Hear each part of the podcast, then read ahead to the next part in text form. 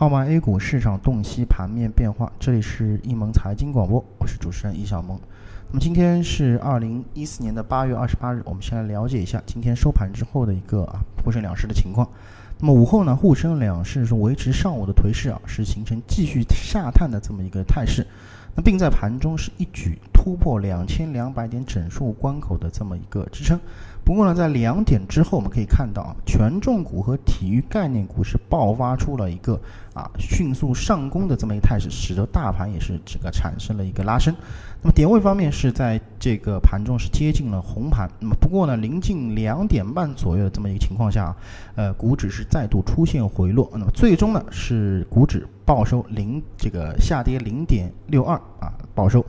那么整个板块方面啊，石油石化和上午一样扮演了整个护盘的这么一个角色。此外，酒店、餐饮、摩托、自行也有不程度的这么一个涨幅。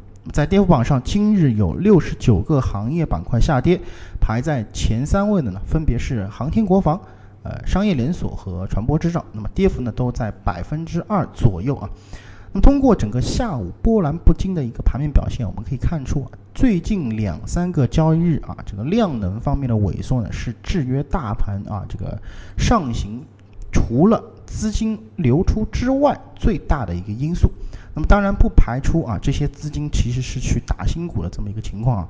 不过呢，连续三天啊这个下移的这个过程当中，应该说已经释放出了一小部分的一个获利盘。那未来短期啊这个。什么时候啊能展开反弹？那么还需要去看一下大盘超级资金的一个举动，才能去做出一个良好的判断。